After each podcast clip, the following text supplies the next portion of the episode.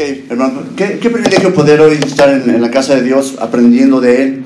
De verdad, no sabes qué, qué descanso, qué refrigerio cuando venimos a la iglesia y podemos eh, absorber, deleitarnos con la palabra de Dios, porque todas las semanas estamos allá afuera bombardeados por las ideas del mundo, por la filosofía del mundo, un mundo que es anti Dios, no solo para nosotros, también para nuestros hijos, no solo para nosotros y nuestros hijos, sino también para todos los que amamos no solo para nosotros, nuestros hijos, los que amamos, sino para toda la gente que se está muriendo con ideas falsas acerca de Dios. Así que es importante que pongamos atención. La palabra de Dios siempre es un refrigerio, es una guía, es una brújula en un mundo que ha perdido la brújula, quién sabe dónde, pero hoy tenemos la, guía más perfecta, la, la, la, guía más segura, que es la palabra de Dios. Así que vamos a, a estar hablando acerca de esto. Cuando una persona ya es grande y avanzada en edad y sabe que su fin está cercano, convoca a sus familiares, a sus amigos, a su gente más allegada, para darles instrucciones los consejos más importantes, lo que considera de más valor. Lo que urge que le quede claro a los suyos, a los que han compartido con él las penas, las alegrías, los sinsabores, los que han estado ahí en todo momento, todos aquellos que Dios le ha encomendado y de los que se sabe y se siente responsable. En este tipo de casos no hay tiempo que perder, no hay tiempo que desperdiciar, hay muchas cosas que, que se necesitan transmitir, el momento se vuelve muy solemne. Si perciben en el aire un olor a despedida. Y los que están escuchando saben precisamente que se trata de eso, de una despedida, y que por lo tanto deben poner mucha atención y cuidado. Es el adiós de alguien que para ellos ha sido muy importante el que ha sido más que un líder, establecido por la voluntad de Dios, un padre, un hermano, un amigo, un, guerrero que siempre le estaba siguiendo y sirviendo a Dios y que siempre le estaba dando la gloria a Dios. ¿Sabe por qué? Porque su confianza estaba basada en el conocimiento de su Dios y en su relación auténtica con su Señor. Te lo voy a repetir. Porque su confianza estaba basada en el conocimiento pleno de su Señor en su relación auténtica con Dios. A veces nos pasa, a veces nos sucede que confiamos demasiado en nosotros mismos, pero el único que no falla, el único que es infalible, se llama Dios. Y sabes, estoy hablando de Josué. Josué, el personaje bíblico que fue el sucesor de Moisés, el que vio cómo Dios azotó con plagas a Egipto, el que vio pasar de largo al ángel de la muerte cuando veía la sangre del cordero en los dinteles, en las puertas y los postes de las casas de los israelitas, el que cruzó junto con su pueblo por el medio del mar rojo en seco, el que derrotó a los amalecitas, el que fue enviado por Moisés con los espías para recorrer la tierra de Canaán y que fue uno de los dos que no se amedrentó ante la mayor estatura de los cananeos, el que fue escogido por Dios como sucesor de Moisés, el que fue animado por el Señor mismo, el que mandó espías a Jericó y luego la tomó, el que por el poder y las instrucciones de Dios dividió las aguas del río Jordán y su pueblo pasó en seco, el que fue el encargado no solo de liderar la conquista de la tierra prometida, sino también de repartirla entre los suyos. Y sabes, a veces pensamos que no tenemos edad para servir a Dios, que ya es tarde para servir a Dios. Pero Josué, cuando se convierte en el líder absoluto de Israel, tenía 90 años de edad. Un detalle que es importante tener en cuenta. Pero ese mismo Josué es ahora ya viejo, está a punto de cumplir 110 años, un hombre temeroso de Dios que instó a su pueblo a renovar su pacto y permanecer fieles al Señor, porque toda la convicción que otorga el hecho de haber sido testigo presencial y directo de las cosas te da una convicción acerca de ellas. Esto es, si tú percibes y constatas que Dios tiene el poder para todas las cosas, seguramente estás convencido de que estás sirviendo al Dios correcto. Y no es que haya muchos dioses, pero es importante entender la confianza de Josué estaba en todo lo que él podía haber, había podido ver y había estado viviendo en todo ese tiempo que primero estuvo al lado de Moisés y después como líder de Israel. Él había sido testigo directo y presencial del poderío, la soberanía, la fidelidad y la bondad de Dios. Y sería muy fácil poder seguir elogiando al hombre. Podemos decir, Josué fue un gran hombre, Josué era un guerrero, era, tenía valor, Josué podía hacer esto y aquello. Pero algo que es importante y que nunca debemos perder de vista es que el verdadero héroe detrás de las páginas de la Biblia, en todas las historias bíblicas, y que merece toda la honra es solamente Dios. Solamente Dios. Este Dios que toma hombres comunes y corrientes y los transforma en instrumentos útiles para su gloria. Y por favor, no, no perdamos de vista esto, porque es importante en lo que vamos a estar aprendiendo esta mañana. Así que, hecho esta breve introducción, a manera de saber quién es Josué, un, un líder eh, de Israel que fue sucesor de Moisés, que se le dio la tarea importante de no solo de conquistar la tierra prometida centímetro a centímetro, sino que además también el de repartirla entre los suyos. Una tarea monumental, pensando en un hombre de 90 años de edad. Por favor, vamos a abrir nuestras Biblias, el libro de Josué, y vamos a leer en el capítulo 24, versículos del 14 al 28. Josué 14, perdón, Josué 24, capítulo del 14 al 28, pero antes Permítame orar para pedir la guía y la dirección de Dios. Bendito Padre Celestial, cuántas gracias te damos, Dios, por este nuevo día que tú nos permites la vida, la salud y poder estar en tu casa. Señor, ahora queremos rogarte tu ayuda, tu guía, tu dirección. Que no dejes que esta persona que está enfrente pueda decir cosas de su Señor. Sino que todo lo que pueda decir esté basado en tu palabra, en tu verdad, para que tú seas glorificado, Padre. En el nombre precioso de Cristo Jesús te lo pedimos y te damos gracias. Amén. José 24, 14 al 28. Leemos, voy a leer del 14 al, 18, después leemos del 19 al 25 juntos y leo los finales. ¿Está bien? Sí. Ahora pues, temed a Jehová y servidle con integridad y en verdad y quitad entre vosotros los dioses a los cuales sirvieron vuestros padres al otro lado del río y en Egipto y servid a Jehová. Y si mal os parece servir a Jehová, escogeos hoy a quien sirváis si a los dioses a quienes sirvieron nuestros padres cuando estaban del otro lado del río, o a los dioses de los amorríos en cuya tierra habitáis, pero yo y mi casa serviremos a Jehová. Entonces el pueblo respondió, nunca tal acontezca que dejemos a Jehová para servir a dioses ajenos, a otros dioses. Porque Jehová nuestro Dios es el que nos sacó a nosotros y a nuestros padres de la tierra de Egipto, de la casa de servidumbre, el que ha hecho, estas grandes señales y nos ha guardado por todo el camino por donde hemos andado y en todos los pueblos por entre los cuales pasamos. Y Jehová arrojó delante de nosotros a todos los pueblos y al amorreo que habitaba la tierra. Nosotros pues también serviremos a Jehová porque Él es nuestro Dios. Leemos del 19 al 25 por juntos. Entonces José dijo al pueblo, no podréis servir a Jehová porque Él es Dios santo, Dios celoso. No sufrirá vuestras rebeliones y vuestros pecados. Si dejáis a Jehová y sirviereis a dioses ajenos, Él se volverá y os hará mal y os consumirá después que os ha hecho bien. Y el pueblo entonces dijo a Josué, no, sino que a Jehová serviremos. Y Josué respondió al pueblo, vosotros sois testigos contra vosotros mismos de que habéis elegido a Jehová para servirle. Y ellos respondieron, testigos somos. Quitad pues ahora los dioses ajenos que están entre vosotros, e inclinad vuestro corazón a Jehová, Dios de Israel. Y el pueblo respondió a Josué, a Jehová nuestro Dios serviremos y a su voz obedeceremos. Entonces Josué hizo pacto con el pueblo en el mismo día y les dio estatutos y leyes en Siquem. Y escribió Josué estas palabras en el libro de la ley de Dios y tomando una gran piedra la levantó allí debajo de la encina que estaba junto al santuario de Jehová. Y dijo Josué a todo el pueblo, he aquí, esta piedra nos servirá de testigo, porque ella ha oído todas las palabras que Jehová nos ha hablado. Será pues testigo contra vosotros, para que no mintáis contra vuestro Dios.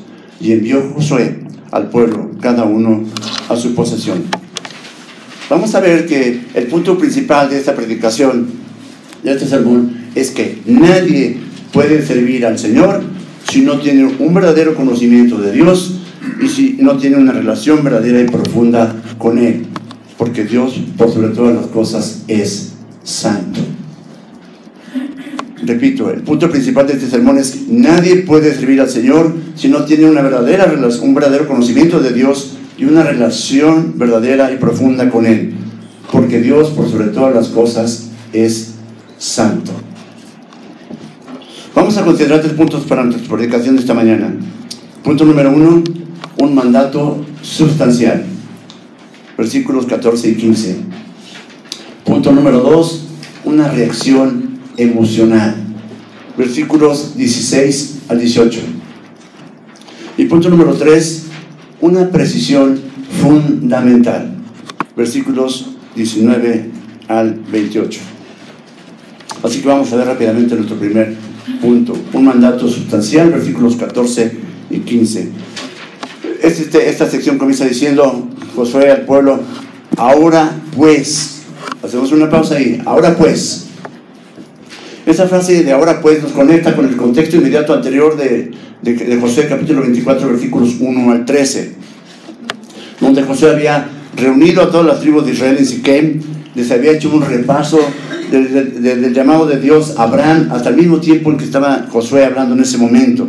En este repaso, Josué exaltó los actos salvadores de Dios. Josué no se exaltó a sí mismo, él podía haber dicho, miren, yo los traje por aquí, yo los conduje, yo fui su líder. Él no hizo eso, él exaltó en todo momento a Dios, a su Señor. Él relató, él relató esos milagros que habían tenido lugar eh, acerca de Dios para que su fe fuera, estuviera puesta en Dios, hablando del pueblo, y no en Josué. Es como Juan el Bautista que decía, he aquí el Cordero de Dios que quita el pecado del mundo.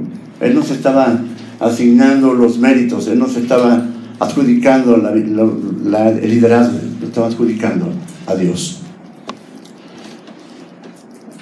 Hasta ese momento había suplido Dios toda la necesidad del pueblo de Israel. Y haber visto esos milagros y esos portentos que el Señor había hecho en todo ese caminar, ese peregrinar de la, de la salida de Egipto hasta el momento de conquistar la tierra prometida, le daba a Israel una certeza absoluta acerca de que Dios podría seguir cubriendo sus, sus necesidades en el futuro, porque Dios tenía el poder para hacerlo.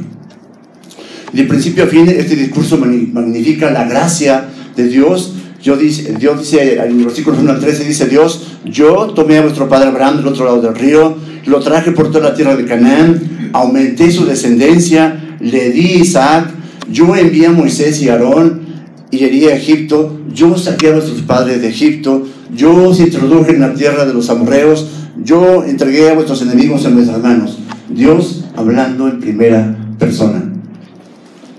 En esta enumeración de acontecimientos, José subraya dos hechos fundamentales. Primero, todos estos triunfos fueron posibles, dice el versículo 12, no con tu espada ni con tu arco, como dice el versículo 12. Esto Israel no tenía nada de qué jactarse. Y toda derrota que había experimentado el pueblo de Israel había sido porque ellos habían menospreciado el plan de Dios. Y punto número dos, Dios les había dado una tierra por la cual nada habían trabajado, como dice el versículo 13. Esto es, todo provenía de Dios. Todo lo que Israel tenía a su favor provenía de Dios. Todo lo que Israel había vivido y había estado eh, solventando en ese tiempo provenía de Dios. Él les había provisto la tierra, las, ciudades, la productividad del terreno que estaban cultivando. El ambiente que les rodeaba era un ambiente de un testimonio constante de una total y absoluta dependencia de Dios.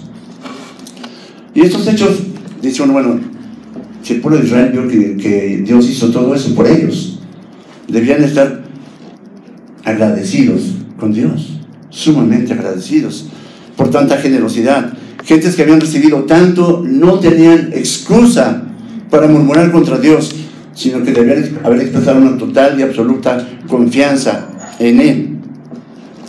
La historia de la fidelidad de Dios estaba destinada a servirles como un sostén para su fe en el futuro. La pregunta es, el pueblo de Israel recibió mucho. La pregunta es, ¿cuánto hemos recibido nosotros? ¿Cuánto has recibido tú? Dios te ha guardado hasta hoy. No escucho a nadie. ¿Dios te ha guardado hasta hoy? Debemos estar agradecidos con Dios. ¿Cuánto hemos recibido? ¿Somos realmente agradecidos con Dios por todo lo que nos da? ¿Murmuramos contra, contra Dios cuando las cosas no van bien? ¿O cuando parecen no ir bien? Porque eso es precisamente lo que hacía el pueblo de Israel. Tenían maná del cielo, tenían Dios abriendo el mar rojo y pasando en seco, Dios abriendo el, el, río Jordán por medio de Josué para que pasaran también en seco, Dios dándoles carne abundantemente, conduciéndolos por una, una columna de fuego en la noche y una nube en el día, portento tras portento, generosidad tras generosidad, bendición tras bendición, y el pueblo murmurando, y el pueblo quejándose, y el pueblo hablando contra los siervos de Dios. Esa es la luz de esta grandeza y bondad de Dios que Josué hace su llamamiento. Dice, ahora pues, temed a Jehová, temed a Jehová.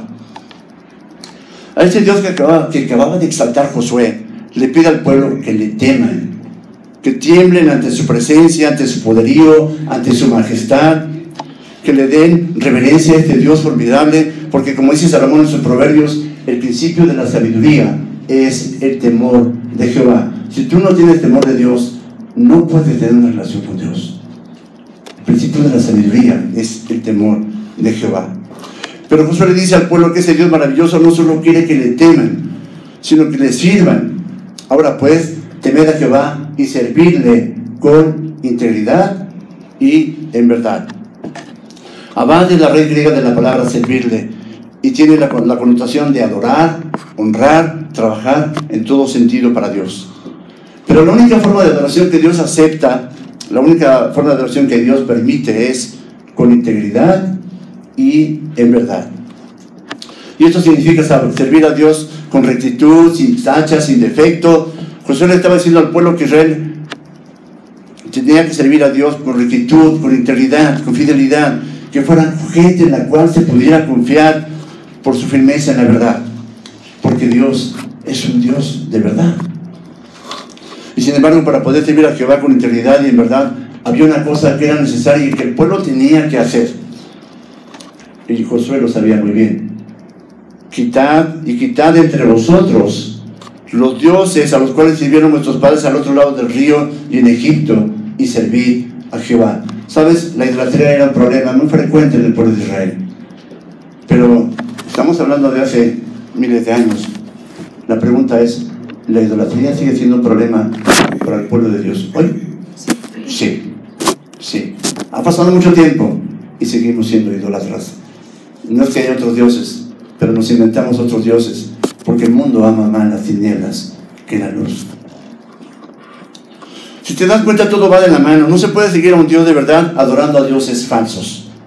No se puede servir y adorar a un Dios íntegro cuando estamos honrando también a otros dioses. Y como ya lo dije, no es que haya otros dioses, sino que el hombre los ha inventado a todo lo largo de la historia, porque, porque sus obras son malas, porque aman malas tinieblas, porque en realidad invocan a Dios, pero no quieren tener una relación con Él.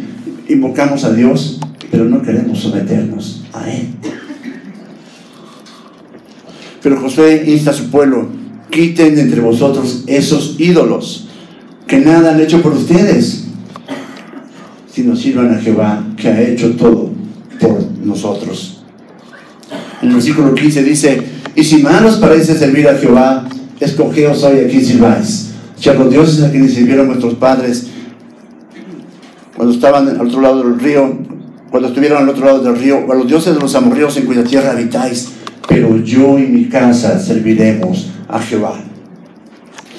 José en su viaje su pueblo debía tomar una, una firme decisión en cuanto a quién servirían. Insistió en que establecieran claramente en quién pondrían su confianza y todas sus esperanzas, a quién iban a ser leales. La indecisión es un error fatal. El Señor dice, más te vale que seas frío o más te vale que seas caliente, porque a los tibios los voy a vomitar de mi boca. Una segura causa de fracaso es la indecisión. Por lo tanto, Josué los apremió, escogeos hoy a quien sirváis. Josué ya había hecho su propia elección. Les había dado el ejemplo que quería que ellos siguieran. Ejercería toda su influencia que tenía para tomar la decisión, para que ellos tomaran la decisión correcta.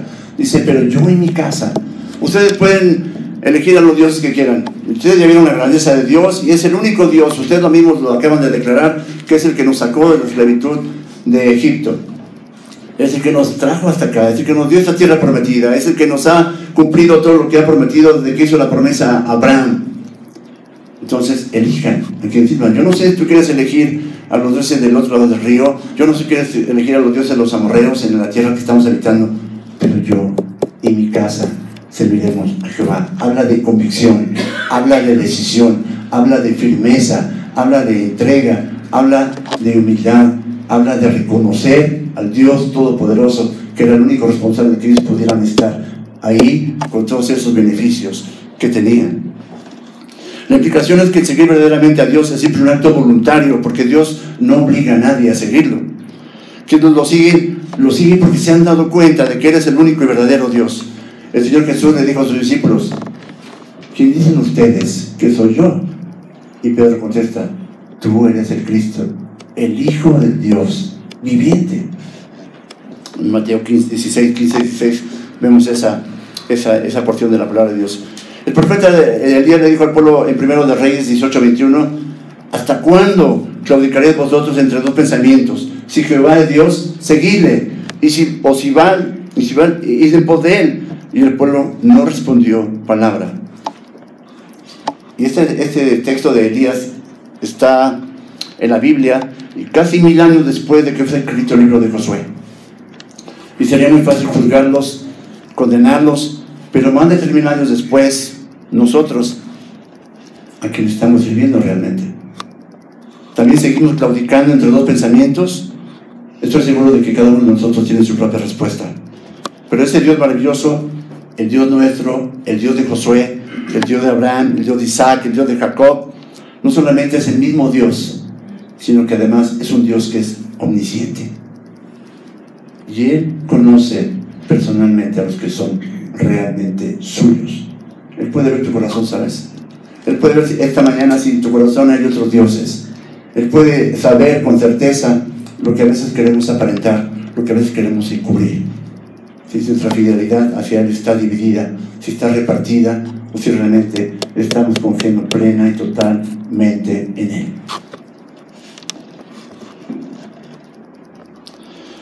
Notemos que esto, esto, que decía José no era una sugerencia de, de, parte de él, sino un mandato, un imperativo para su pueblo. Era sumamente importante que lo entendieran bien. Su futuro dependía de ello. Y nosotros que tenemos el registro de la historia del pueblo de Israel en la Biblia, sabemos la trágica respuesta.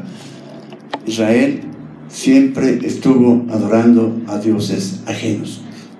Tuvieron que venir los babilonios, los asirios, y aún así ellos seguían adorando a dioses ajenos. Es increíble que a pesar de que hayan visto tanta bondad, tanta certeza acerca de Dios, claudicaran en seguir a ídolos.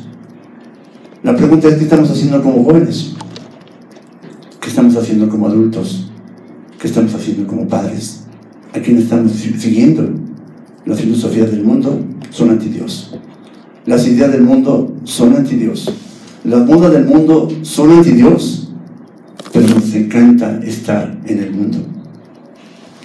Vamos a pasar a nuestro segundo punto. Una reacción emocional. Versículos 16 al 18. En el momento en que José pidió una decisión de los a los sentimientos del pueblo parecen haberse escandalizado ante la insinuación de una apostasía. Nunca tan acontezca que dejemos a Jehová para servir a otros dioses. Reconocieron que era ciertamente el Señor quien había hecho todos los poderosos actos de misericordia a favor de ellos. No tenían la intención alguna de rechazarlo. Era un momento emotivo, era la despedida de Josué. Josué se estaba despidiendo literalmente de ellos y quería hacerles entender la importancia de tomar una decisión firme en cuanto a seguir a Jehová y ellos estaban conscientes de ello.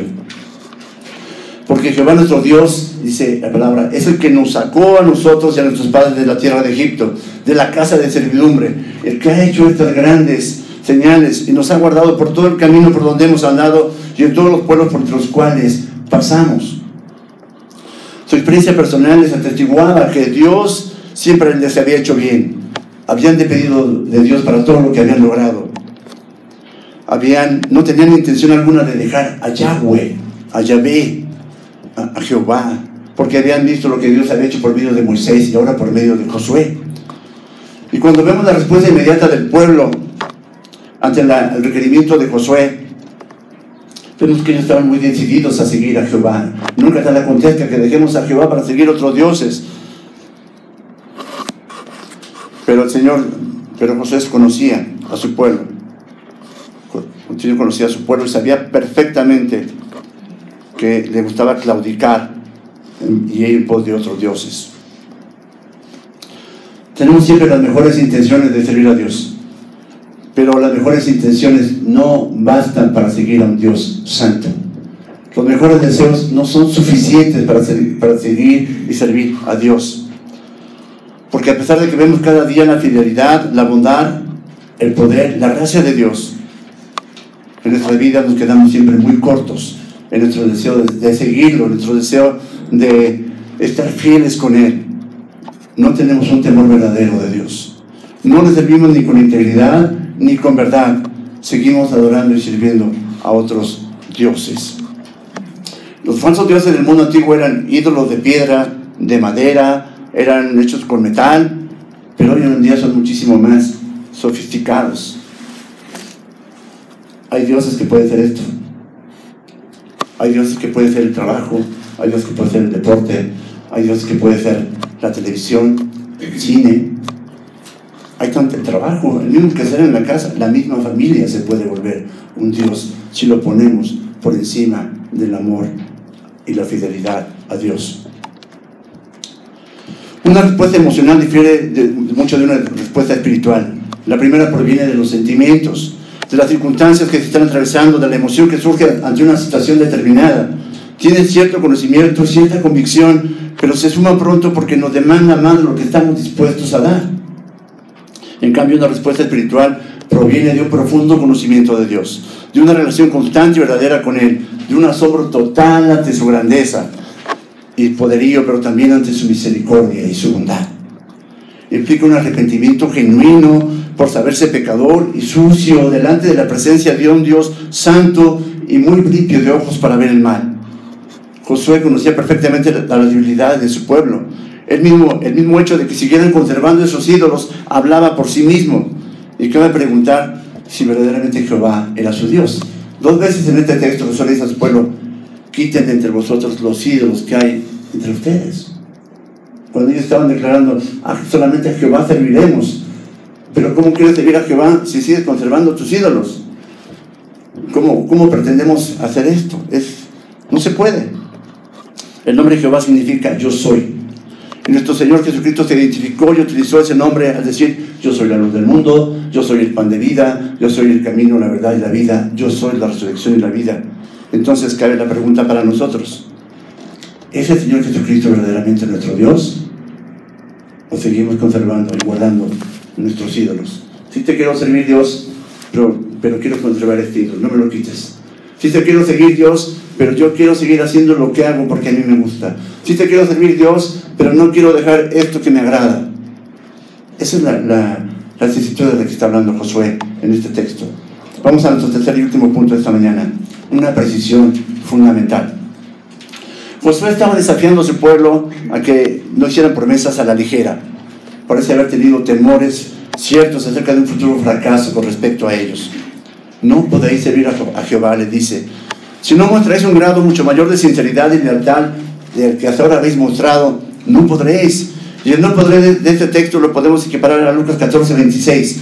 Si alguno viene a mí y no aborrece a su padre y madre, mujer e hijos y hermanos y hermanas, y aún también su propia vida, no puede ser mi discípulo. Josué quería que reconocieran que los derechos de Dios sobre su pueblo eran exclusivos, no los comparte con nadie. El Señor su Dios nunca está satisfecho con un transitorio estallido de entusiasmo. Se requiere mucho más que eso para seguir a Dios. Pero además porque Él es un Dios santo. Y esto hace que los hombres pecadores y fluctuantes que se ensucian con el lodo de la idolatría y con la suciedad del mundo no puedan estar parados delante de la presencia de, él, de Dios. Porque Él es puro, porque Él es muy limpio de ojos para ver el mal. No admite nada sucio delante de su presencia. Éxodo 33, 2 al 6 registra un evento maravilloso en relación con la santidad de Dios. Y se le apareció el ángel de Jehová en una, llama de fuego en medio de una zarza y él miró y vio que la zarza ardía en fuego y que la zarza no se consumía. Entonces Moisés dijo, iré yo ahora y veré esta gran división, ¿por qué causa la zarza no se quema? Viendo Jehová que él iba a ver, lo llamó desde el medio de la zarza y dijo, Moisés, Moisés. Y él dijo, él respondió, heme aquí. Y dijo, no te acerques, quita el calzado de tus pies, porque el lugar en el que estás, tierra santa, es. Y dijo, yo soy el Dios de tu padre, Dios de Abraham, Dios de Isaac y Dios de Jacob. Entonces Moisés cubrió su rostro porque tuvo miedo de mirar a Dios. En primer lugar, nota que este texto nombra a Dios como el ángel de Jehová, Jehová, Yahweh, Dios y yo soy, lo que lo identifica plenamente con Jesucristo, el gran yo soy del Nuevo Testamento. En segundo lugar, nota que Dios le dijo a Moisés, quita tu calzado de tus pies porque el lugar en el que estás, tierra santa es.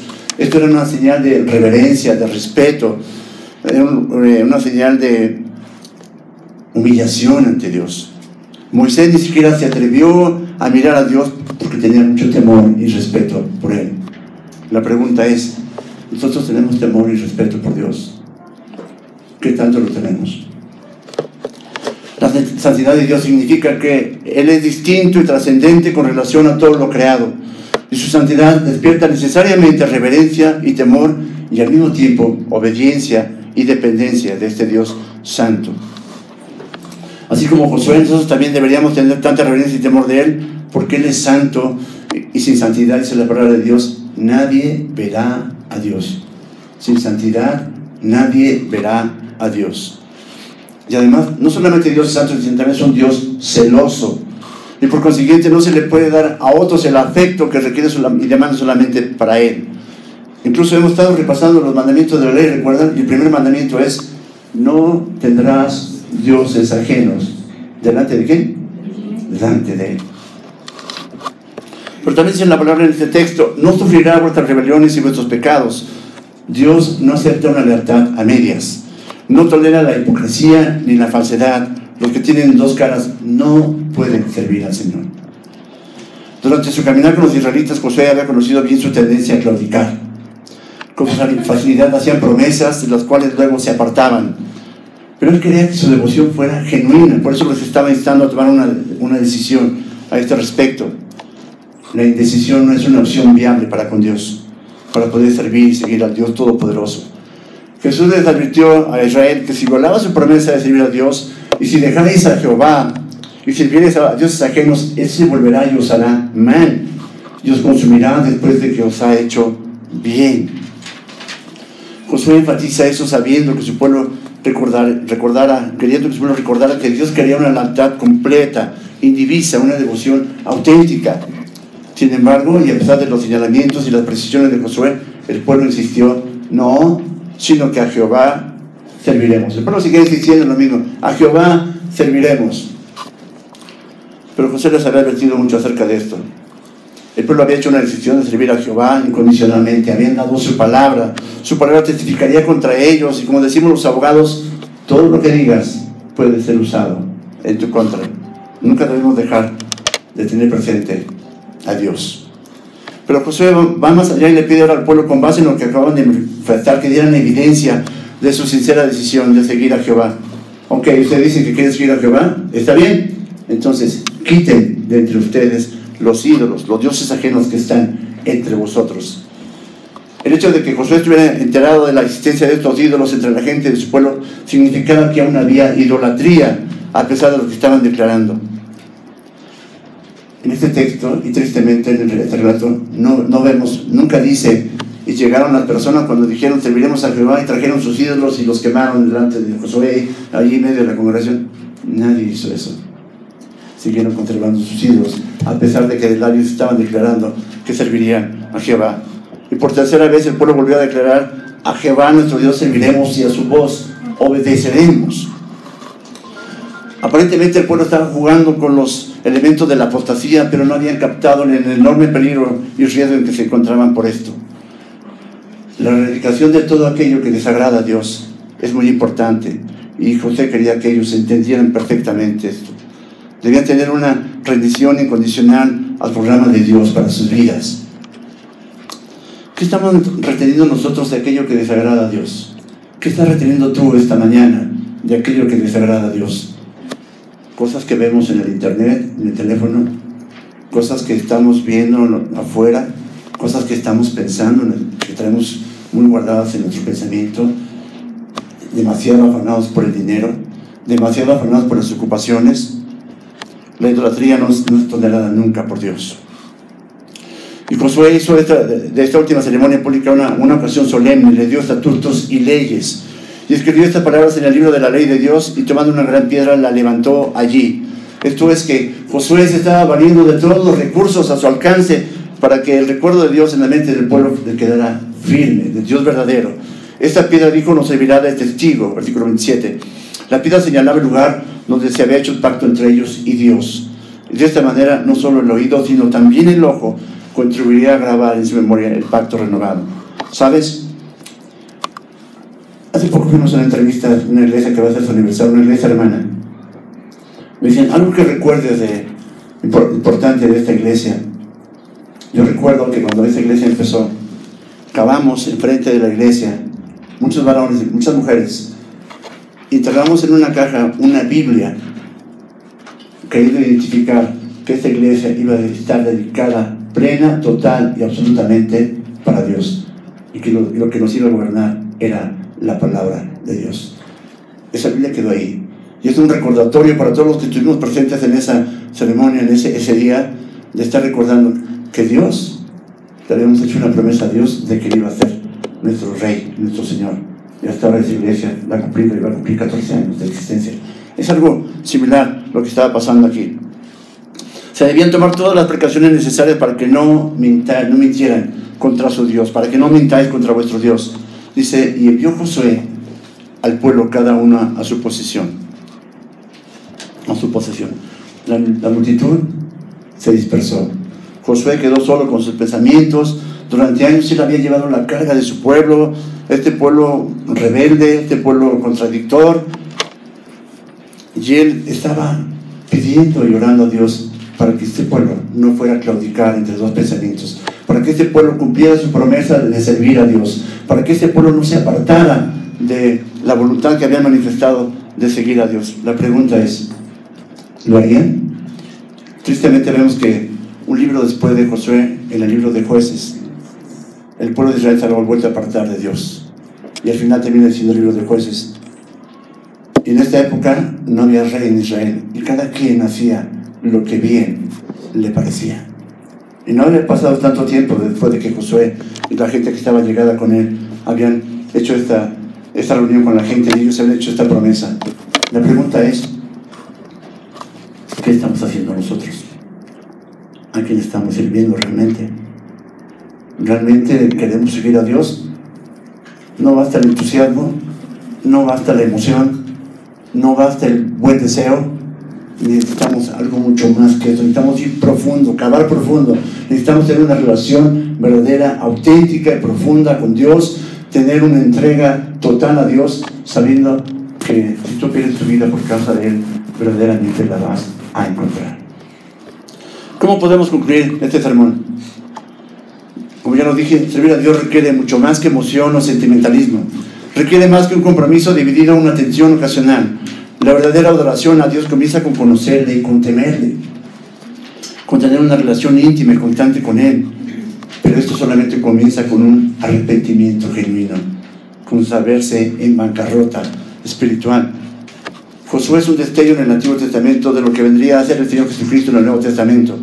Josué, Josué significa Jehová salva o el Señor es salvación. Y corresponde al nombre de Jesús en el Nuevo Testamento porque Jesús significa Salvador. Josué le mostró siempre a su pueblo la grandeza, el poder, la fidelidad y la misericordia de Dios y les hizo énfasis en sus grandiosos milagros y, portentos, de tal forma que nadie podía negar el poderío del Señor. Pero Israel ejemplifica la necesidad de un Salvador. Israel no se podía salvar a sí mismo. Lo mismo que nosotros no nos podemos salvar a nosotros mismos. En el, jardín del Edén, Adán y Eva escogieron pecar. Vino el Señor Jesucristo con los suyos y los suyos no le recibieron prefirieron liberar a un asesino, a un ladrón, que liberar al Hijo de Dios. Así somos los seres humanos. Nadie puede seguir a Dios sin ser llamado por Dios. Nadie puede servir a Dios si primero no se ha arrepentido de sus pecados y ha sido justificado por Dios. Nadie puede permanecer con Dios si no está vinculado y relacionado con Él. Porque nadie puede seguir a un Dios santo y celoso con una fidelidad dividida. Si sigue habiendo otros dioses en tu corazón esta mañana que demandan tu atención y nula tu entendimiento para que no puedas ver la majestuosa santidad de Dios, arrójalos de ti. Quítalos de ti. Josué le decía al pueblo, quitad en medio entre vosotros esos dioses si queréis servir verdaderamente a Jehová el que verdaderamente puede guardarte, el que verdaderamente te ha protegido, el que, te ha permitido llegar aquí esta mañana, el que te ha traído aquí, el que está edificando esta iglesia se llama Jesucristo. nuestro Dios. Necesitamos someternos a Él y decirle, solamente a Jesucristo serviremos. ¿Ok? Entonces quita los dioses que hay en tu vida esta mañana, que te apartan de la atención hacia Dios, que te apartan de darle tiempo a Dios, que te apartan de darle tu todo a Dios. La verdad, todos nos quedamos muy cortos en cuanto a servir a Dios.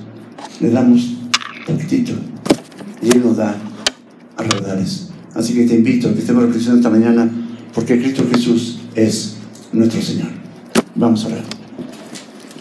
Señor, que tu Padre Celestial, cuántas gracias te damos por esta, esta mañana, por poder abrir tu palabra.